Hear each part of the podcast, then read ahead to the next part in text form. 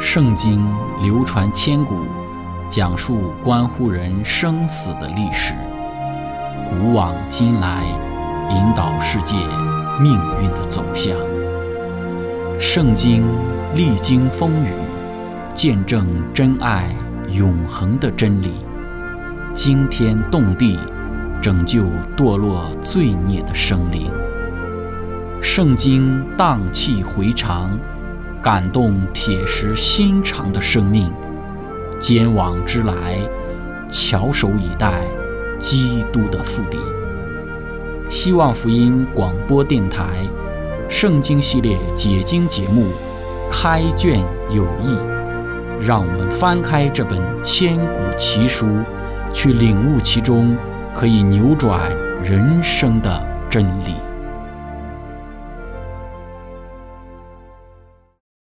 亲爱的听众朋友，平安！欢迎您收听《圣经解经》节目《开卷有益》，我是您的朋友志成。今天我们学习的圣经是在《创世纪》的二十六章十二到十七节。经上记着说，以撒在那地耕种，那一年有百倍的收成。耶和华赐福给他，他就昌大，日增月盛，成了大富户。他有羊群、牛群，又有许多仆人。非利士人就嫉妒他。当他父亲亚伯拉罕在世的日子，他父亲的仆人所挖的井，非利士人全都塞住，填满了土。亚比米勒对以撒说：“你离开我们去吧，因为你比我们强盛的多。”以撒就离开那里，在基拉尔谷支搭帐篷，住在那里。亲爱的朋友，今天我们一起学习的主题是非利士人的嫉妒。开始学习之前，我们一起聆听一首诗歌。这世界非我家。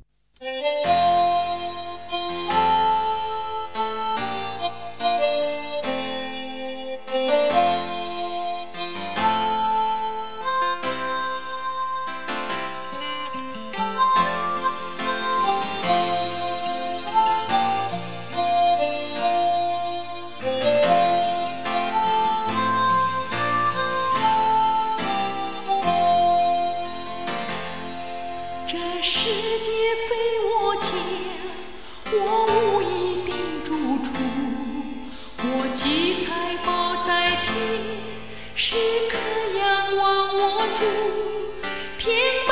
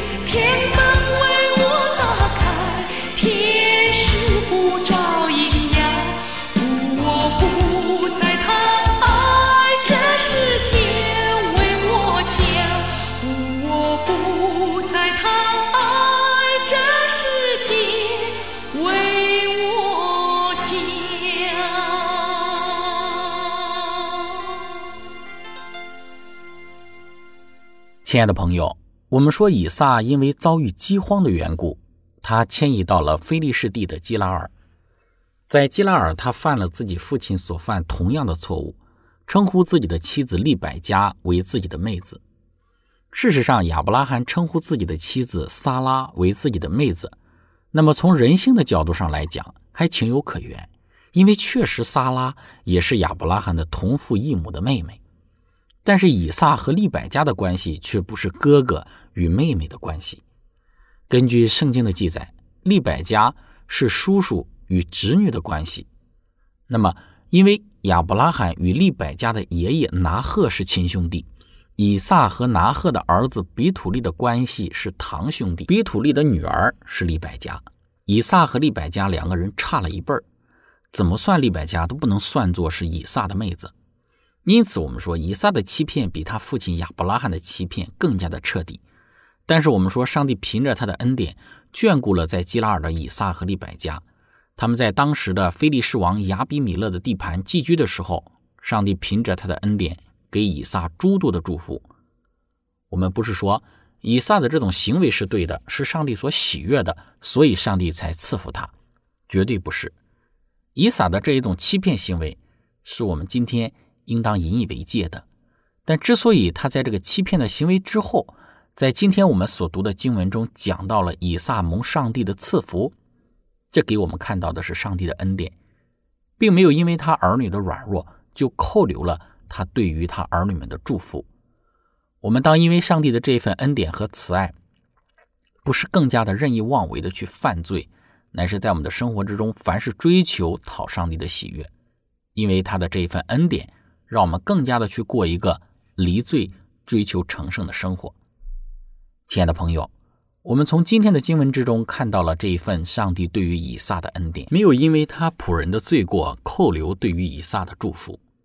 上帝对于以撒的赐福和恩典体现在了三个方面，而这三个方面的祝福也招致了非利士人的嫉妒。我们先来看这三方面的祝福，然后再来谈非利士人的嫉妒，最后。我们再来看从中有哪些提醒跟功课是今天的我们需要去留意和学习的。我们说，上帝他赐给以撒的第一个福，就是田地有百倍的收成。在圣经注释之中说道，尽管总的来说，以色列的先祖们过着的是一种半游牧的生活，但他们的习俗却与现今的贝都因人的那些习俗有着相当大的差别。后者既不耕地，也不像先祖们那样拥有大量的牛群和羊群。基拉尔谷虽然有出奇的一个肥沃的土地，谷中的百倍的收成也应该算是巴勒斯坦地区最大量的，因为这里的收成通常只有三十倍或四十倍，而以撒所得的收成却是一百倍。根据马太福音十三章二十三节的经文。只有在上帝特别的赐福之下，才会有如此的收成。因此，我们说，上帝特别的赐福停留在了以撒的家中，这是第一个方面的赐福，就是田地方面所得的福。第二个以撒所得的福，就是有牛群羊群。第三个所得的福，是有许多的仆人。亲爱的朋友，有百倍的收成，有牛群羊群，有许多的仆人。这是以撒所得的三个方面的祝福，拥有这一切的他，就昌大，日增月盛，成了大富户。因着上帝对于以撒如此这般的祝福，这就招致了当地非利士人的嫉妒。那么，非利士人的嫉妒也体现在三个方面。首先是非利士人塞住了亚伯拉罕所挖的水井。圣经说，当他父亲亚伯拉罕在世的日子，他父亲的仆人所挖的井，非利士人全都塞住，填满了土。以撒日渐增多的财富和影响力，引起了当地非利士人的嫉妒，他们就想加害于他。非利士人将井捣毁，对井的接近。在巴勒斯坦的南部沙漠地带是极为重要的。没有水井的话，牧人就必须到其他比较远的地方去寻找草场。那非利士人的第二个季度的体现就是背弃与亚伯拉罕所立的约。创世纪二十一章二十五到三十二节讲到，从前亚比米勒的仆人霸占了一口水井，亚伯拉罕为这事指责亚比米勒。亚比米勒说：“谁做这事，我不知道。”你也没有告诉我，如今我才听见了。亚伯拉罕就把羊和牛给了亚比米勒，二人就彼此立约。亚伯拉罕把七只母羊羔另放在一处。亚比米勒问亚伯拉罕说：“你把这七只母羊羔另放在一处是什么意思呢？”他说：“你要从我手里受这七只母羊羔，做我挖井的证据。”所以他给那地方起名叫别是巴，就是蒙氏的井的意思。因为他们二人在那里起了誓，他们就在别是巴立了约。亚比米勒就同他的军长菲戈起身回菲利地去了。基拉尔王曾郑重地向亚伯拉罕保证，他永不会破坏这些井，但因为以撒的兴旺发达，他们竟然将水井塞住，填满了土，这就显明了他们不再理会之前与亚伯拉罕所立的约。虽然基拉尔王与亚伯拉罕所立的这个约。大概有近一百年以前了，但是很明显，这个约还是有效的。但此时因着他们的嫉妒，他们竟然将井塞住了。非利士人的第三个嫉妒的体现，就是赶逐以撒离开基拉尔。亚比米勒对以撒说：“你离开我去吧，因为你比我们强盛的多。”以撒就离开那里，在基拉尔谷支搭帐篷，住在那里。作为一个逐渐成圣的以撒，他没有与他们争执。而是将他们的帐篷向城东迁移，但是以撒还是在基拉尔城得以命名的同名的山谷之中。亲爱的朋友，我们从以撒所得的三个方面的祝福，对比非利士人因为嫉妒而做出的三个行动的表现，在这其中，我们看一看给我们有哪些的教训。首先，我们来看非利士人的嫉妒。对于非利士人而言，以撒不过是一个从外省而来的寄居在菲利士地的人，他是一个外人。一个外人在自己的土地上兴旺发达了，这必然会让他们感觉到威胁。归纳来讲，那有个学者将嫉妒的表现，他归纳为三个特性。第一个就是优先性，就是不能容忍别人有自己没有的东西。对于非利士人而言，上帝赐福给以撒有百倍的收成，以撒有牛群羊群，有许多的仆人。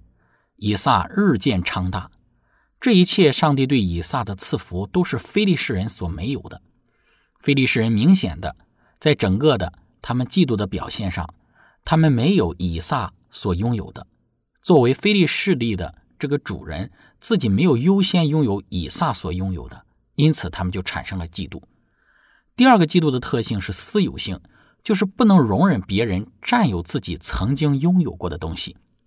对于非利士人而言，他们在非利士地拥有土地，拥有牛羊，也拥有仆人。赶逐以撒离开非利士地的亚比米勒王，他拥有土地、牛羊和仆人。但是当以撒也拥有这些的时候，他的自私就致使他不能够容忍以撒拥有的比他拥有的还多，比他还强盛，因此就排斥以撒，最终就是塞住水井，背弃盟约，赶逐以撒。这是他的自私心作祟。第三个嫉妒的特性就是排他性，就是不能容忍别人与自己分享自己曾经独有的东西。或许对于亚比米勒王或者非利士人而言，他们在非利士地也有过好的收成，他们的牛羊遍地，亚比米勒王的仆从成群。但是当以撒显然也蒙受了上帝更多的赐福，对比上帝对于以撒的赐福。似乎亚比米勒所拥有的东西一下子就是不那么明显的有这种优越感了，一下子就显得缩水了，因此就产生了嫉妒。因为以撒显然拥有自己曾经拥有的独有的东西。亲爱的朋友，这是我们所说的非利士人的三个嫉妒的原因。今日的我们也会有这些方面的表现，我们产生嫉妒也会由这三个方面而引起。当我们看到别人有我们自己没有的东西时，我们的心意如何呢？时常我们比较喜欢讲羡慕、嫉妒、恨。当别人有一些我们没有的东西时，我们可能首先表现出的是羡慕，那羡慕的本身可以化作为一种的动力，让我们去努力去追求我们所羡慕的东西。但是，当我们不努力，或者是努力了仍旧没有得到别人有我们没有的东西时，我们可能就会有嫉妒的心理了。这种嫉妒的心理会慢慢的转变为一种的仇恨。那么，在非利士人中间的表现就是如此，他们可能起先是羡慕。以撒得了百倍的收成，羡慕以撒有许多的牛群、羊群，有许多的仆人，羡慕耶和华上帝对于以撒所有的祝福。但是慢慢的，他们自己可能慢慢就没有了，或者自己有，但是不想让以撒也有，有或者是自己已经失去了以撒所有的，这就使得他们产生了嫉妒，最后就以仇恨的心塞住亚伯拉罕所挖的水井。甚至最后赶足以撒离开基拉尔。亲爱的朋友，我们要小心处理我们的这一种的情绪，以免有非利士人这一种的表现。当我们讲到嫉妒的三个特性的时候，我们真的要小心处理。首先，当我们看到别人有自己没有的东西时，我们应该有的态度是欣赏；然后，当我们看到我们有别人也有的时候，我们应该有的态度应该是接纳。当别人有我们曾经独有的东西之时，我们的态度应该是感恩或者是欢喜，这是非常重要的。因为当我们用这样的态度去面对周边的人时，我们的心胸就会变得宽广，也不会因为嫉妒使得我们内心愁苦、内里烦乱。这是我们应该去学习的。亲爱的朋友，分享到这里，我们一起来聆听一首诗歌《眼光》。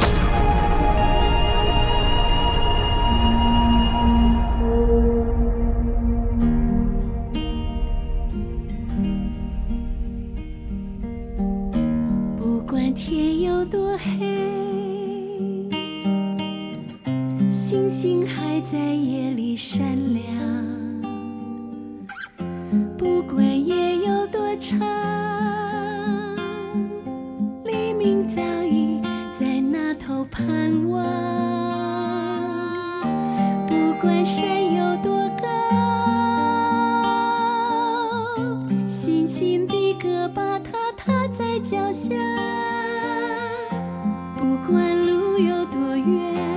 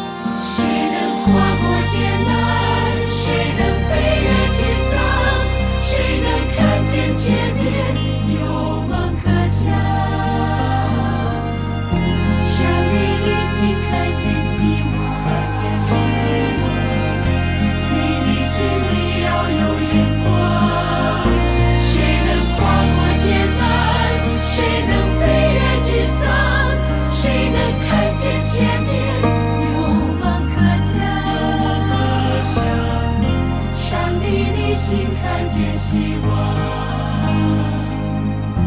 你的心里要有。